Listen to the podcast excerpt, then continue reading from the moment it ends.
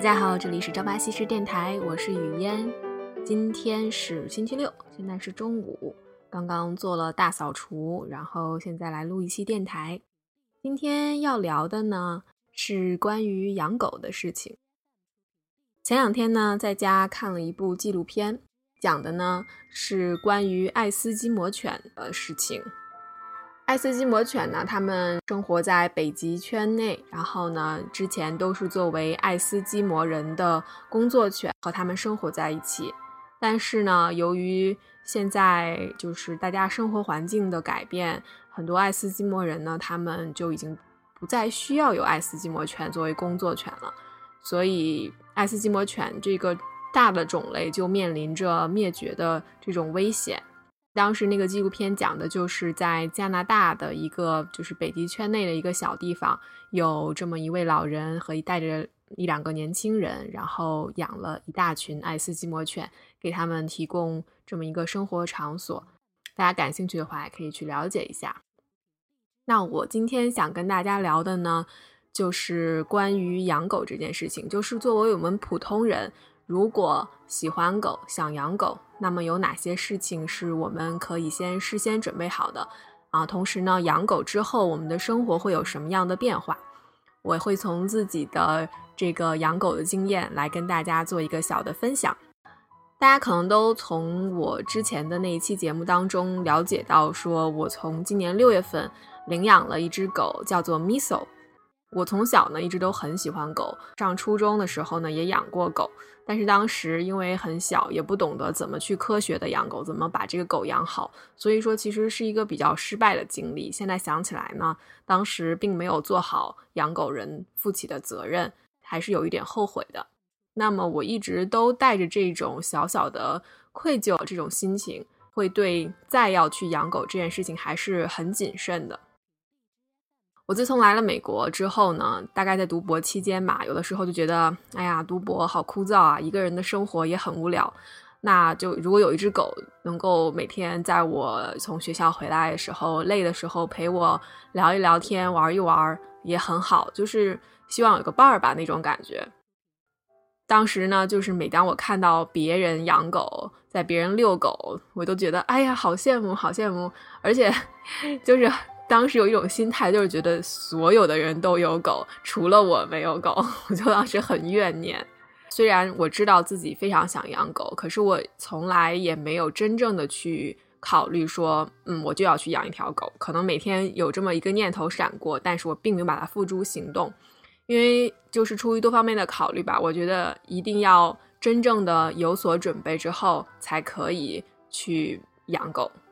虽然话是这么说啊，但是我当时确实是曾经有过很冲动的说，哎，不管了，哪怕我现在呃没有什么固定收入，因为还没工作，当时啊，或者是学业还有负担，将来还不一定要去哪里，哪怕我在美国只是一个暂时的这么一个状态，那我就要去养狗。所以当时我没事儿就在这个。呃，网上面去看，然后有没有什么狗可以供领养？然后我也真的去参观过狗狗的领养机构，去看看他们那里的狗，但是还是只是看一看。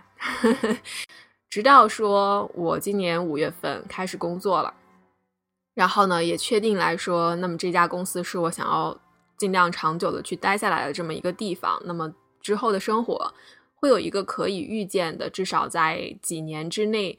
比较稳定的这么一个状态，那么这个时候呢，啊，也了解到说我办公室的同事也有人养狗，所以当时就觉得那别人可以养，说明我们这种这个做咨询的这个状态，或者说我们这个工作是可以 afford 是是养得起狗，并且就是我说养得起，不仅是有钱，并且还是有闲可以去养狗的，那我就觉得 OK，那我也可以做好准备去养狗了。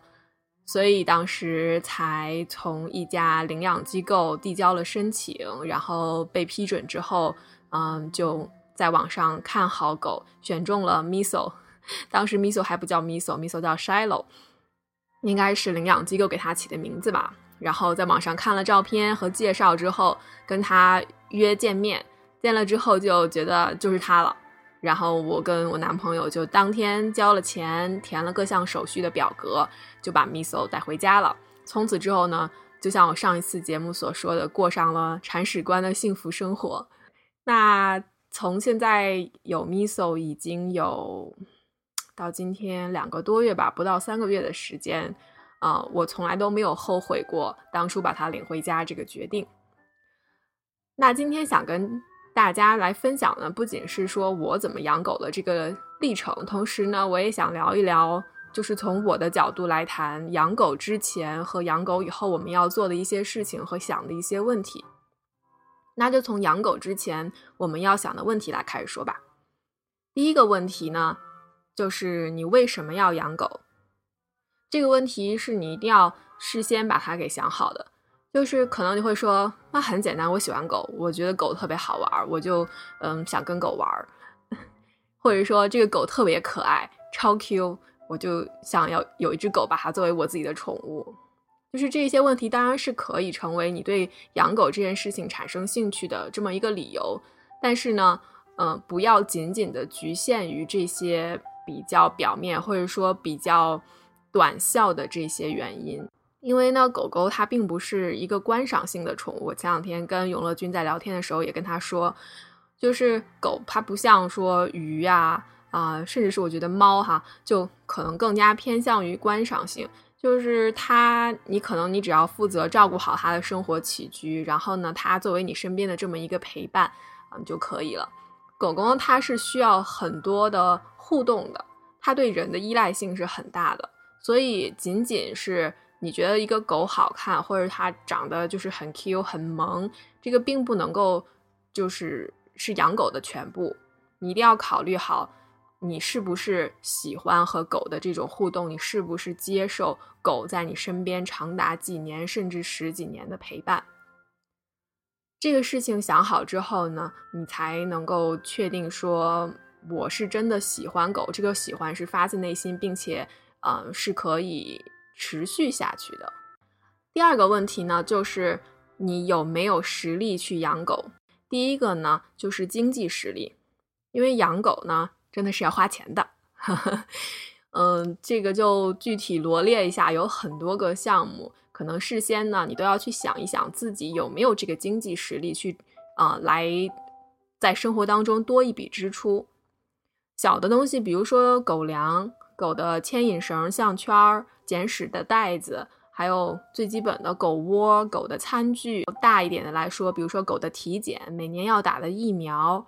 然后定期要吃的打虫药，那么你要给狗洗澡，狗的这个洗澡的专门的用品，你要给狗就是进行日常的护理，那就要有梳子啊、耳朵的清洁呀、牙齿的清洁。另外一些东西呢，可能就是非必须的，那你可以考虑到自己就是看看需不需要来选择购买的。比如说就是狗的玩具，像我当时呢，就是我们给它买了。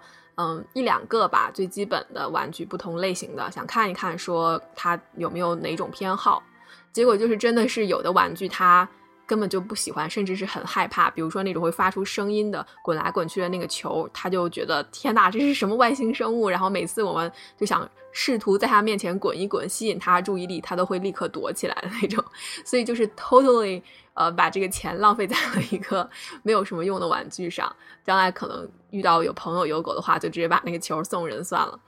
嗯，还有当时我们买了一个 pet gate 啊，就是像一个栅栏一样的东西，因为我们当时呢就是想限制它在我们家里可以活动的区域，让它不要到就是卧室啊或者是有地毯的那些地方去，所以我们就想用那个 pet gate 啊做一个栅栏，把它就是这个给限制住。但是这个东西也是一个 total failure，为什么呢？因为我家狗能够跳过 那个那个 pet gate，那个 pet gate 大概有个一米高的样子吧，然后它那么小的一个狗就一下就跳过去了，所以我们最后也没办法，就直接把那个门给拆掉了。就是这些东西可能它都是并非你需要在养狗之前一次性都备好的，但是呢，你一定要在心里面盘算一下说。嗯，我要买的这些东西，我是不是能够有实力一直持续的去来买？像像狗粮啊，还有牵引绳啊这些东西，可能它都是易耗品，包括嗯清洁类的东西。对我来说，那我是在自己有固定的收入来源的情况下，才说 OK。那我经济实力这方面是准备好了。另外一个呢，就是时间成本。就是因为我刚刚之前也说，养狗呢，它是一个陪伴和互动的这么一个宠物，所以你要投入很多时间在里面的。你每天要遛狗，然后要按时要喂狗，然后你要保持狗的健康，可能要带它去看兽医，做一些体检啊等等。如果你是从一个小 puppy 开始养，就是从一个幼年的小狗开始养，那么你还要对它进行训练，比如说训练它到外面去大小便啊，训练它不要乱咬东西，训练它做一些小 tricks 小技能等等的。这个东西不是说 OK，我现在可以做到，我能坚持一个礼拜，坚持两个礼拜。这个是你一旦养狗，就至少是几年这么一个坚持。我我们现在养了狗之后呢，我每天下了班，我不能在就是和同事啊，比如说你出去喝两杯的情况下，我不能待得太晚。那么我要在至少七点之前就要回来，然后这样我才能够按时的去把狗给遛了。嗯，或者是有的时候我们在嗯，就是出远门的时候呢，会考虑说，那这个狗应该怎么办？有有没有办把它放在家里呢？还是说托给朋友去？来，所以这个时间成本你会有做一定的牺牲。最后呢，实力的一个方面就是你的你的算是 social support，就是你有没有你的支持，你有没有你的后方。如果你不是一个人，就像我，我是和我男朋友一起，那么他同不同意我养狗？他喜不喜欢狗？如果当时说我单方面的特别想养狗，然后他非常不想养狗。那我只能说没办法，忍痛舍弃掉男朋友了，对不对？开玩笑啊，对，就是好在呢，说我们两个都是非常喜欢狗的人，并且我们都是有过一定养狗经验的人，嗯，所以呢，他也是全力的支持说我们养狗这个决定。那么不仅仅是这种精神方面的支持，还有就是他愿不愿意去负责，他愿不愿意把这个狗也当做他的宠物，然后愿不愿意跟我一起分担遛狗、喂狗。保持狗的健康这样的一个责任，好在呢，我是有这方面的支持的，就是我们两个会分工，把这个遛狗的时间安排好。除了你这个家庭成员的支持和负责，那你也要考虑到，你出远门了怎么办？万一我们要出去旅游个三五天，或者是我们要回国待一个礼拜，这种短期和长期，这个狗应该怎么办？首先呢，你要想好有多大的概率，或者说有多少频率啊，一年当中你会有这个不在家，需要把狗交付给别人的这种情况。如果很多的话，比如说你做的工作是需要你长期出差的，那么养狗真的不适合你。如果只是比如说，可能我来说我很少出差，那可能偶尔放假了，我们坐飞机出去玩个三五天，那这种情况下。我们就要首先想好，说在同一个城市里面有没有可以帮我们照看几天狗的朋友。如果没有这种朋友可以帮你的话，那么附近你住的地方有没有这种嗯狗的，就是寄宿的场所？那你就多交一点钱，然后就相当于是给狗住宾馆了一样的。就这些情况都是你要事先想好的。另外呢，就是你可以看一看网上，因为现在资源很发达，你可以看一看啊那些养狗他们的发的视频啊，或者是他们的文章介绍啊。像微博上有很多很有名的公共账号，他们都是养猫养狗的，小马甲，还有这个郭斯特啊等等的。你看一看他们的生活是不是你想要的？你看一看他们在生活当中为了宠物需要做哪些事情，你能不能够做到？那当决定好说 OK。我都做好准备，我要养狗了。接下来就要想的是，我要养一个什么样的狗？第一个很大的问题就是要考虑你是要领养还是购买。我的观点呢，就是这个是你的个人选择。从情感从情感上面来说呢，我支持领养大于购买，因为领养呢，它对于这个社会或者从公益的角度来说，做出的贡献更大一些。像很多领养机构，包括我去的这一家呢。他们都是作为 non-kill、non-profit 的这种，嗯，就是不会给狗狗实施任何的安乐死，嗯，同时呢，也是非盈利的这样机构存在的。那么你从这样的机构去领养一只狗狗带回家，那也是对他们的努力做出一份肯定。同时呢，你也会给那些曾经流浪过、受到遗弃或者是受到虐待的那些狗狗呢，给他们提供一个更好的生活环境。但是呢，领养机构的狗刚刚说了，因为它的背景可能是比较未知的，或者说比较复杂的，嗯，像 Miso 它刚来的时候呢，我们虽然对它的背景了解不太多，但是也能看出有一些就是历史遗留问题，可能它会比较胆小，甚至它身上呢会有一些曾经被其他的狗咬过的一些疤痕。所以当时他也是经过了一段时间之后，才真正的对我和我男朋友产生了信任。这些都是可能领养的狗会出现的一些问题，有的时候不仅仅是这种像 Miso 心理上的。嗯，还包括生理上面的，可能有一些狗，因为嗯，它比如说是退役的工作犬，或者是因为曾经受过伤，那它可能有一些呃先天的疾病啊等等的，甚至也有一些狗可能它就有一些残疾。换一个角度来说，如果真的能为这样的狗狗啊提供一个良好的生活环境的话，我觉得意义是更大的，至少我个人是这么认为。这种从领养机构带回家的狗狗呢，因为它就是历史背景的不确定性。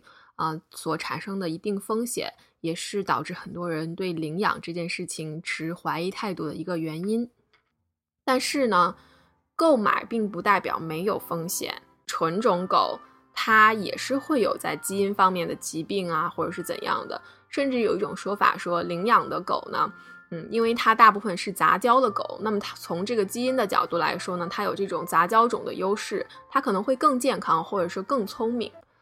总之呢，不管你是领养还是购买，先做好自己的研究，货比三家，好好看一看这个领养机构是不是一个负责任的机构。那么这个饲养主呢，他是不是一个很规范的饲养主，然后再下决定。我是一开始呢就想好了要去领养，当时很明确的一点就是我不要养 puppy，我不要养小狗，我没有这个时间去重新的训练一只小狗，所以我希望呢。啊，来找一个已经在性格方面还有身体的健康状况方面都比较稳定的一个狗，并且是最好已经训练好的。因为很多领养机构他会告诉你，这个狗已经经过了大小便的训练，或者说会一些小的这个技能方面的训练等等。所以我当时觉得领养更适合我。同时呢，嗯，这个领养呢要比去 breeder 方面购买要 便宜很多。嗯，基本上像我当时很喜欢的狗就是柯基嘛，然后有看过 breeder 他们发出来的这个价钱，就是一千刀以上很正常。但是领养呢，一般就是在两三百刀左右。嗯，puppy 呢，就是小狗可能会贵一些，三四百刀，但是成年狗就是两两百两三百。嗯，老年狗就是比如说八岁以上的狗，那它就会更便宜一些。我当时甚至考虑过去养一只老年的狗，因为这样来说，我时间成本付出的会少一点，更适合我现在的这个暂时在美国的这种居住的状态。同时呢，我觉得能够给一个领养机构的狗提供一个好的晚年，也是一个挺有意义的事情。不过当时后来呢，就是没有把这个事情当做一个限制条件，就只要是成年狗，我都会考虑。所以最后我们领养了 Miso，它现在是两岁嘛。属于一个刚刚成年的一个狗。如果大家在美国想要考虑去领养一只狗的话，有两个渠道可以作为推荐吧。我当时选择一个呢，就是在 Pet Finder，嗯，这么一个网站，它有自己的手机 App 上面，然后它就是集中了各个领养机构啊，不管是集体的还是私人的，关于可供领养的狗的信息。另外那个就是叫 Rescue Me RescueMe.org。这么一个网站，然后它上面也是根据狗的品种，然后来列出狗的这个领养信息，在全美国各个州都可以。那你决定好领养还是购买之后呢？啊，另外一个考虑就是你要养一个什么品种的狗，这个呢是一样的，个人选择。先喝一口茶，缓一缓。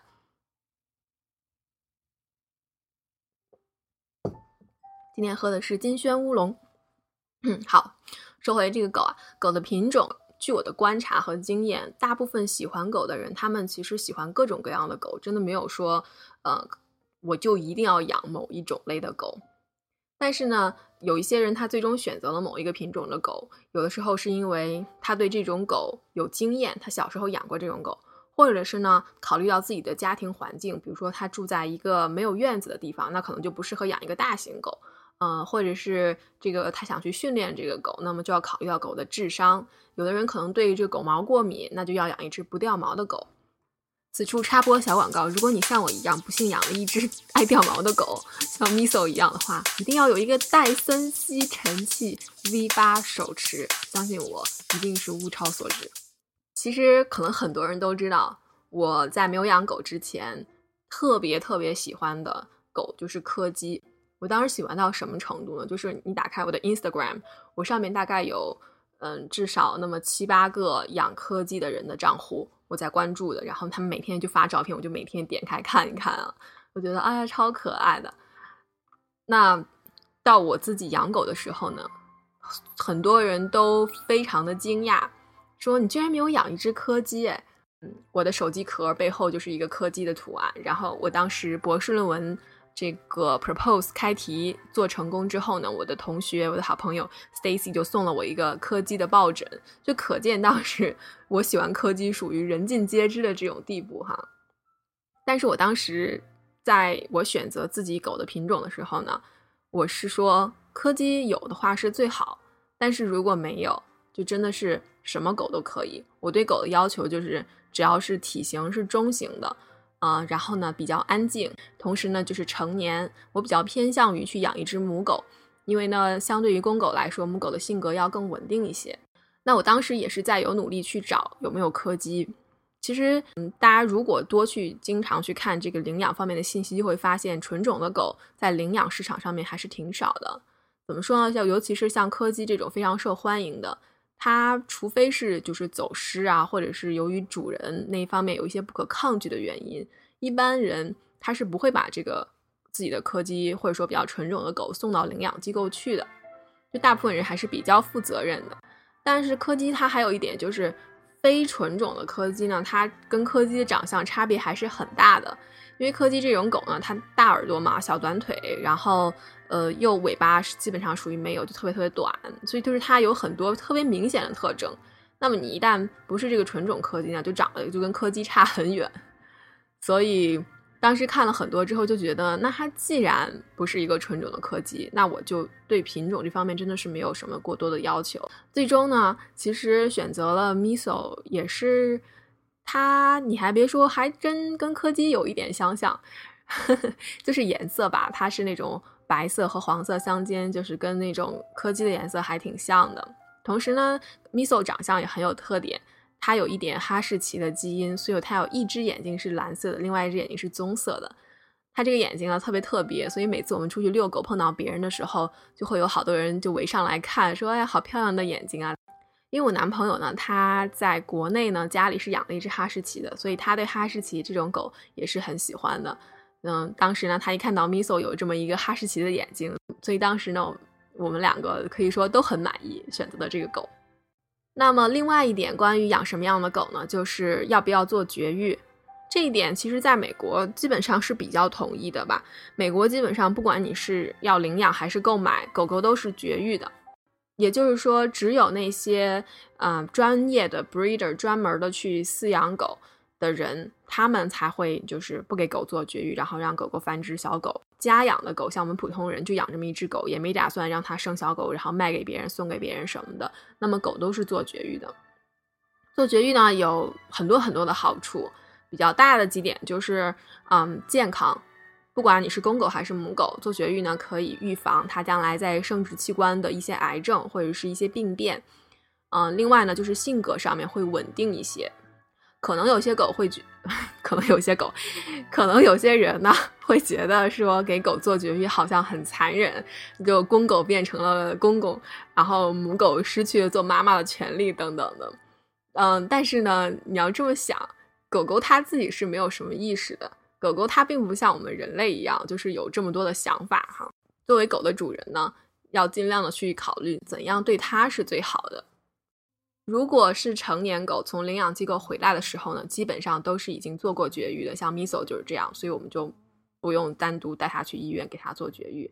但是 Miso 很很奇特的呢，就是它其实是当过妈妈的。我们当时在它就是这个背景资料上面看到呢，它被领养机构嗯就是找到的时候，自己身边是有四个小狗的。我们从来没有见过它这四个小狗，它现在这个活蹦乱跳的样子呢。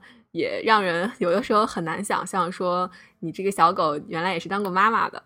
最后呢，就是你养狗的时候，你要怎样去训练它？这个事情呢，也最好是在养狗之前就想好。很重要的一点就是你要给狗立什么样的规矩。像我当时在养狗之前，我就要想好，在家里有哪些事情它是不能做的，有哪些地方我是不让他去的。当时呢，我们就商量好说，卧室它是不许进的，嗯，同时呢，沙发就是不能不能让它上的。有些人可能会说，那很残忍啊，就经常有的人不就抱着狗睡觉，或者是让狗上沙发一起 cuddle 啊怎样的？嗯，还是个人选择。因为呢，我们在养狗的同时，也希望保持家里的一份整洁，我们也不想每天穿着沾满狗毛的衣服出门，所以呢。我们才会对它的这个活动范围进行一定的限制。另外呢，就是你它对它的行为，你要如何的去规范？在训练狗的时候，你到底想让它去学会多少技能？你对狗的期望值是什么？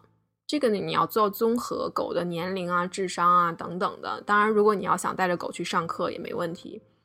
嗯，我当时呢，就是觉得。我不需要 我的狗，就是又会打滚儿，又会前滚翻，然后又会数数啊什么的。阿米索到家之后呢，已经成年了嘛，所以它只要是乖乖的，然后不闯祸、不乱咬东西、不在家大小便，这个就是我最基本的要求了。好在呢，我们是非常的幸运，米索自从到我家以来，从来没有在家里面就是随地大小便过，每次都是到外面去解决，然后也从来不乱咬家里的东西。可能偶尔他比如说焦虑的情况下会叼一叼我们的鞋子啊、袜子啊什么的，但是也从来没有说会破坏它的程度。他一般都是找那个他自己的玩具去发泄，所以基本上做到这些我就已经很满意了。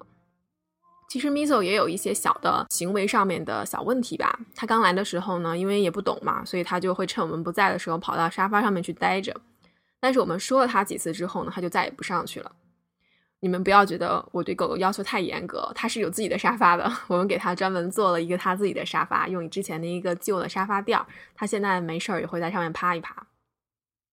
另外一点呢，就是当时啊，它和我们还不太熟的情况下，每次我们出门的时候呢，它就会很焦虑，然后就会在家里面有时候嗯跑来跑去啊，或者是有一点想要发出声音啊，哼哼唧唧啊，叫一叫，嗯，甚至它会挠门。这个分离焦虑可能是有很多狗主人都会面临的问题。我当时也是上网查了很多的资料，去看怎么能够缓解狗对人的这种分离焦虑。就是首先训练、教导它，这个是第一位的。另外呢，就是如果狗狗出于分离焦虑，然后做出了一些小破坏哈，比如像挠门啊，或者是叼东西啊这种情况，你不要去惩罚它，因为呢，这个不是因为狗狗不懂规矩。而是因为它内心的焦虑，它做这些事情并不是因为它不听话，而是因为你的离开对它造成了焦虑。其实说白了，狗呢，它的智商最多最多也就是能够到达一个人儿童的这么一个水平。那我就把 Miso 当做一个两三岁的小朋友，你怎么能够期望一个两三岁的小朋友不闯祸呢？对不对？所以呢，我当时呢，就是也是尽量的去从怎样缓解他焦虑这块儿来让他减少一些对家里的破坏吧。嗯，但是后来发现，其实慢慢的时间长了，Miso 意识到说，我们虽然会离开他，但是每一天我们还是都会回到家里面，然后跟他玩，带他出去啊等等。他现在表现的越来越好了，基本上每次我回到家的时候，都是他安安静静的躺在家里面等着我们回来。这些呢，都是差不多养狗之前要做好的准备。那么养狗之后呢，就简单说一说吧。其实像刚刚呢也提到了，养狗是一份责任，并且是一份需要长期坚持的责任。另外呢，就是耐心。像刚刚说，Miso 它会上沙发，有分离焦虑啊，叼东西啊等等的。那么你要调整自己的期望值，不要过于的去严格要求一个狗狗。我当时经常开玩笑嘛，说就是 Miso 其实智商还是挺高的。他以前会在我们就是把这个餐桌的这个椅子没有把它放回这个桌子下面这种情况下，他会踩着椅子，然后到桌子上面偷东西吃。每次都是趁我们不在的时候。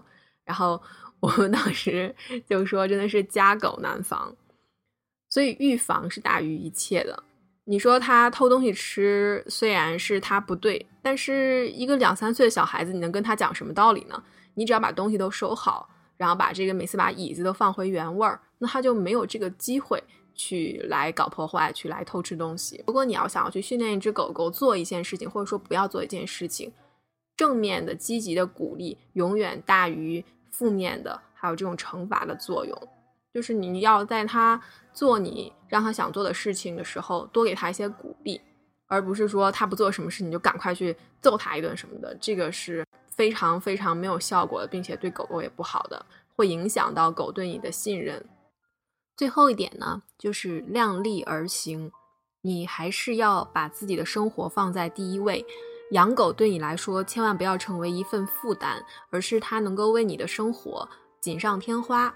所以，你能够在自己承担的范围之内，给狗狗做到最好，给它一个良好的生活环境，那你就做到了一名合格的养狗人。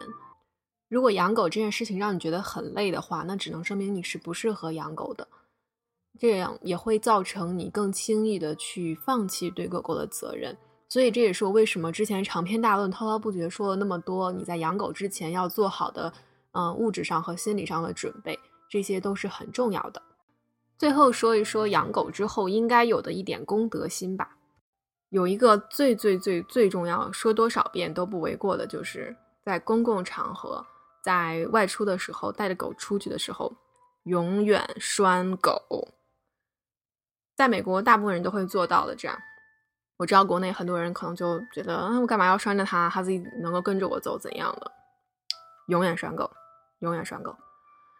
嗯，还有就是，如果你住在这个公寓楼里面，会不会狗乱叫、有噪音什么样的？要注意到，不要打扰到邻居。那么这个可以通过对狗的训练啊，或者是多做一些隔音的控制来解决。因为 Miso 呢，它是很少叫的，所以我们也是非常幸运，没有这方面的困扰。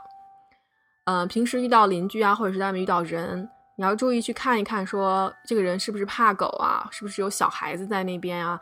比如说 Miso，他见到别的狗的时候呢，他会很激动，就总想扑上去跟他那个狗玩儿。虽然不是攻击性的那种，但是可能有些狗它会比较害怕，或者说有些狗它也很激动，然后我们两个就牵不住它那种情况。嗯，所以我们比如说平常遇到狗的时候，就会。尽量的去回避，就是不要让狗打照面什么的，因为你不了解对方的狗是什么样的，出于安全的考虑嘛。嗯，有狗玩的地方是可以不用拴狗的，像一些狗公园啊、狗的沙滩啊什么的，大家都会带着自己的狗过去，然后把狗放开，然后让它们自由的互动这种情况。所以并不是说狗就永远很受拘束的。好啦，啰啰嗦嗦的说了这么多，希望对不管是打算养狗还是正在养狗的你有一定的帮助。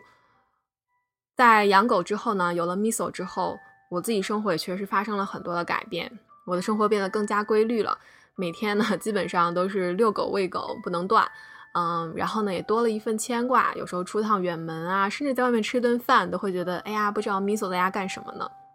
但是最最重要的一点就是，自从有了 Miso，生活当中真的是多了很多很多很多的快乐。好，今天就聊到这里。最后呢，在花粥的这首一腔诗意都喂了狗 当中，跟大家说再见。我们下期再聊，拜拜。沙海行汉州，冰山做酒壶。二十多年没朋友，天涯任我游。孑然一身勇，算什么英雄？世间太多伤心愁，身后三只狗。的叫孤勇，小的叫词穷，不大不小的最没用，名字叫执着。月上柳梢头，向夜去青楼。怒发冲冠凭栏处，我身边有一壶酒。醉眼看人间，个个都温柔。杯中尽是侠客。